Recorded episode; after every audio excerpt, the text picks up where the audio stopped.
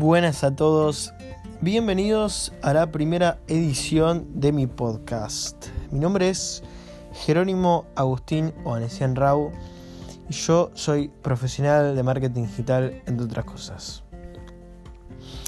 Este primer episodio es una introducción al podcast, va a ser un poco un free flow en donde voy a hablar libremente, es un poco a la vez un episodio de prueba.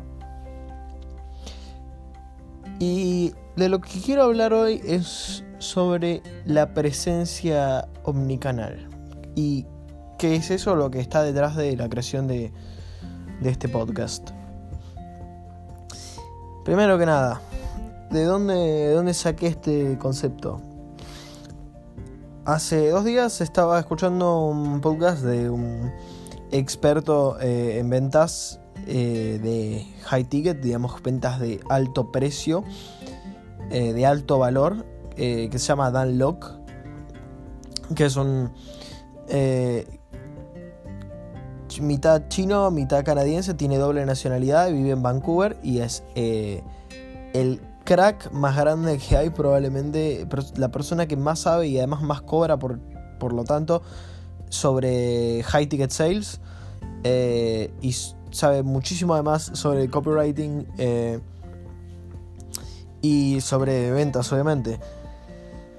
Entonces estaba escuchando eh, el podcast este, de este, tipo y en un momento él menciona los beneficios y la necesidad de tener una presencia omnicanal. ¿Por qué? Porque si uno quiere vender, por ejemplo, cursos de alto valor, uno quiere vender una consultoría de un precio alto, uno necesita tener múltiples canales de distribución para llegar a nuestros clientes objetivos, no solo quedarse en un canal en exclusiva, sino tener varios. Por ejemplo, usamos Instagram, usamos eh, YouTube, usamos LinkedIn y, y, esto que estamos escuchando ahora también, podcast. Podemos, hay gente que escribe ebooks, hay gente que hace artículos en Medium, hay gente que usa TikTok, hay gente que usaba Snapchat, eh, quizá todavía hay gente que lo usa, y hay gente que podríamos hoy en día decir usaba Facebook o sigue usando. En tanto, primero eso, tener eh, presencia en múltiples canales para llegar por todos ellos a nuestros clientes y que además los canales se retroalimenten entre sí de forma que la persona, por ejemplo, nos descubre a través de Instagram y luego llega a nuestro podcast y quizá termina consumiendo más nuestro podcast porque es su formato de preferencia o porque le es más fácil eh, escuchar nuestro podcast.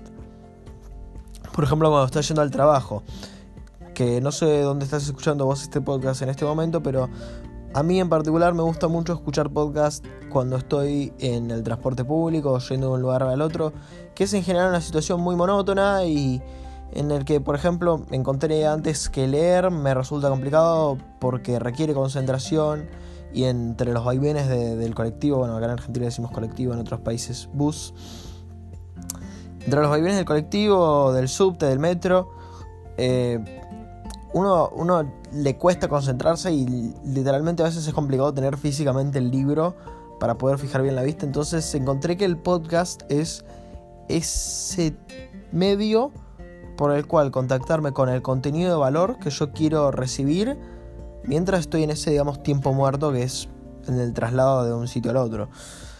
Volviendo a lo anterior. Esta presencia omnicanal permite que la gente que nos sigue, nuestros clientes potenciales, se nutran de nuestro contenido por múltiples canales. Y ahí vamos al segundo punto que es sobre la cantidad de tiempo que necesita consumir una persona para estar dispuesta a pagarnos a nosotros una suma grande de dinero. Y Dan Locke mencionaba que por cada mil dólares que nosotros queremos que la persona invierta en nosotros, supongamos que yo tengo una consultoría de mil dólares, por lo menos, por lo menos el cliente tiene que haber escuchado una hora, mínimo una hora de nuestro contenido consumido, ya sea por mirar, no sé, cinco videos de 15 minutos de YouTube, por haber leído un ebook nuestro que tomaba una hora leer, por haber escuchado dos, tres episodios de nuestro podcast, dependiendo de la duración del podcast también, por el canal que sea. Cuanto más queremos que gaste, más tiene que escuchar nuestro cliente, eh, más tiene que consumir nuestro cliente de nuestro contenido para tenernos confianza.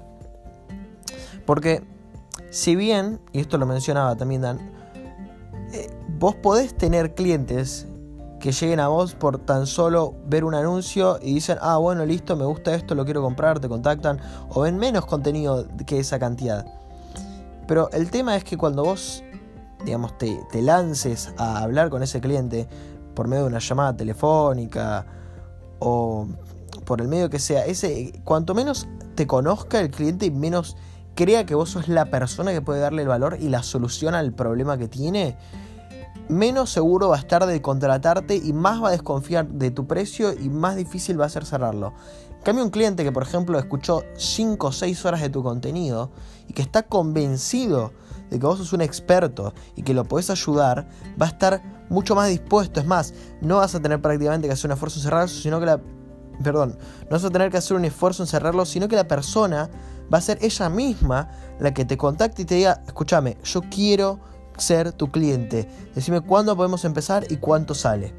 Ahí está la diferencia, que es lo, eh, lo que se nota mucho cuando hacemos contacto en frío o cuando contactamos a un cliente que apenas nos conoce y está desconfiado y eso se siente. No es lo mismo que una persona que sabe cómo somos, sabe lo que hacemos y tiene conocimiento sobre nuestro expertise, nuestro expertise y sabe que somos la persona que le va a solucionar su problema.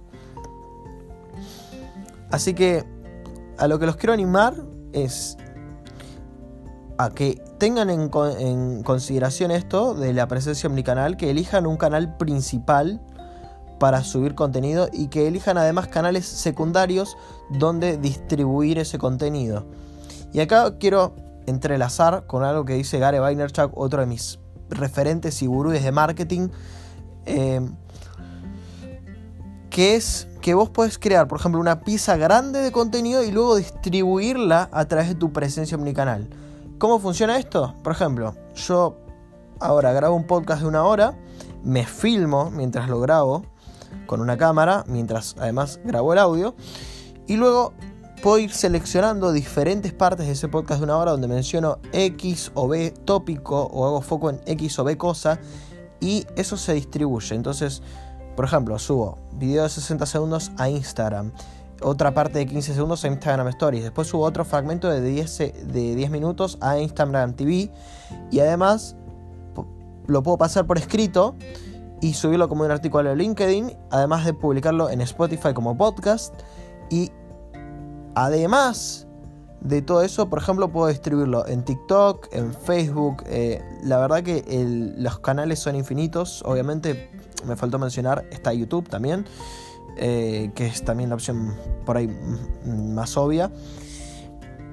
Y con una sola pieza de contenido, generamos contenido para todas nuestras plataformas tan solo, teniendo que recortarlo, eligiendo algunas partes de ese contenido, lo cual es un esfuerzo podemos decir que mínimo casi.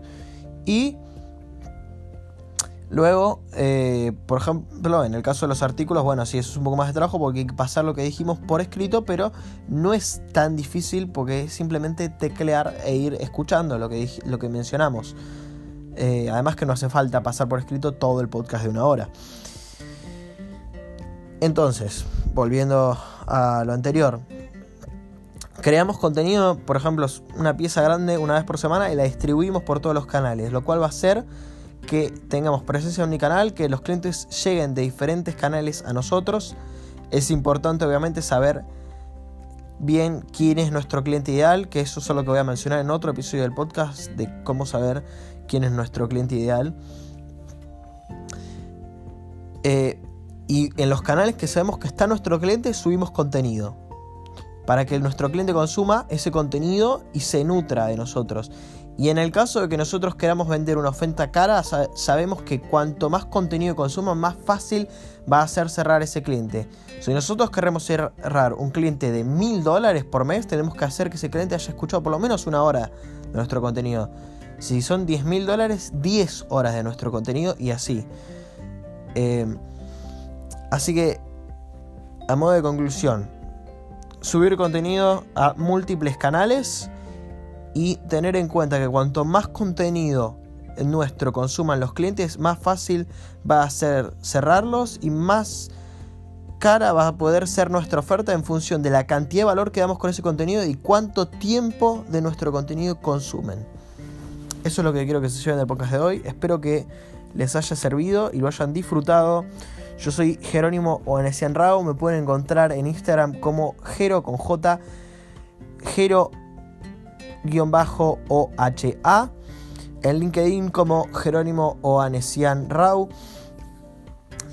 Así que simplemente eh, espero que les haya servido y les deseo una muy buena semana.